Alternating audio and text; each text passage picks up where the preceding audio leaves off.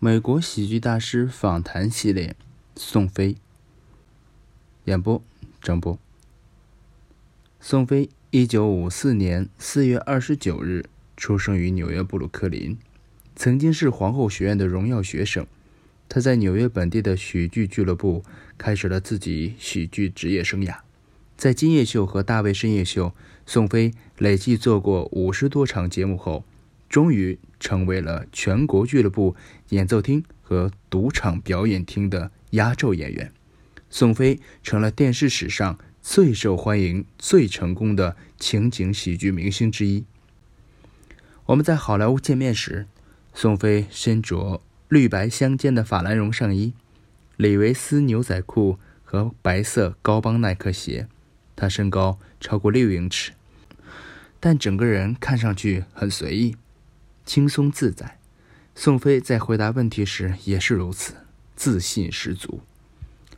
嗯，能否说一下，具体是从什么时候开始，你决定要成为一个喜剧演员？嗯，我在八岁的时候，当时我坐在一个朋友身边，我俩一边吃曲奇和牛奶，一边吹牛逼。我当时说了一个什么非常好笑的笑话，让他笑的。把嘴里的牛奶和曲奇喷得我到处都是，我当时就意识到，我想我可以把这件事情变成职业。有那么一刻，你知道，你就是要做这个的。每个人在自己的生活当中都有这样那样把人逗乐的时刻，但当你意识到你能把这件事情做得很厉害，你就对其他任何事情没有任何兴趣了。呃，你是否认为你身上那种能把人逗乐的能力，有多少遗传自你的家人？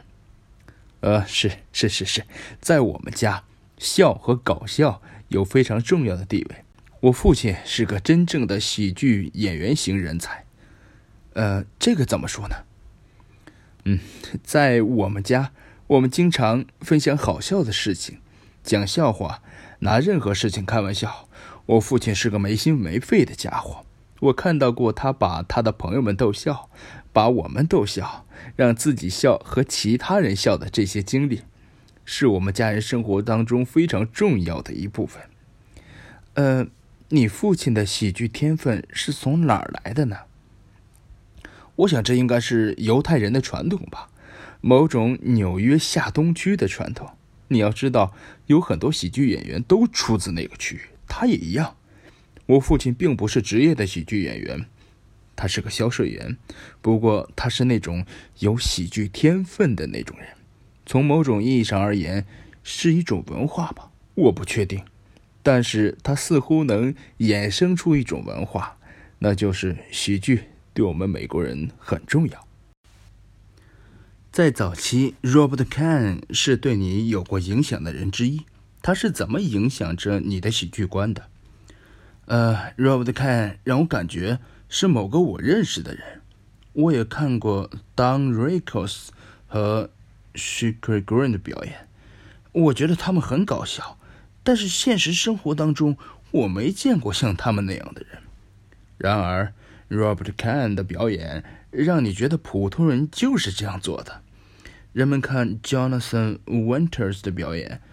不会想，我也可以那样做。事实上，没人会那么想。但是你看 Robert Kahn 的表演，仔细想一下，那就是个真实的家伙。那是因为他们的段子吗？呃，是的，还有他本人，他塑造的角色是立体的。Robert Kahn 是很有思想深度的人。我想，这家伙从某种意义上。让我想到了我自己。你曾经嗯是皇后学院的荣耀生，那么大学教育对你成为一个优秀的演员有过帮助吗？做喜剧需要大量的训练，写笑话并不容易，要练就喜剧思维，想做好的话需要严格的训练，这要求很强的逻辑性。你的笑话要巧妙的骗过观众，让他们相信你说的是有价值的。是言之有物的，当然，他会以一个愚蠢的反转结束。但是你要能想清楚这一点。对我而言，最重要的是，我读完了大学。即便除了读完大学，我没有完成过其他的事情。它让我知道，做一件事情一定要有始有终。所以，当我做脱口秀的时候，遇到挫折的时候，我就会想起读大学这件事儿。它让我坚持把事情做下去。呃，有没有哪门大学课程对你成为一个喜剧演员是有帮助的？没有。如果当时我知道读完大学我会成为喜剧演员，那么我会选择哲学、英语或者历史。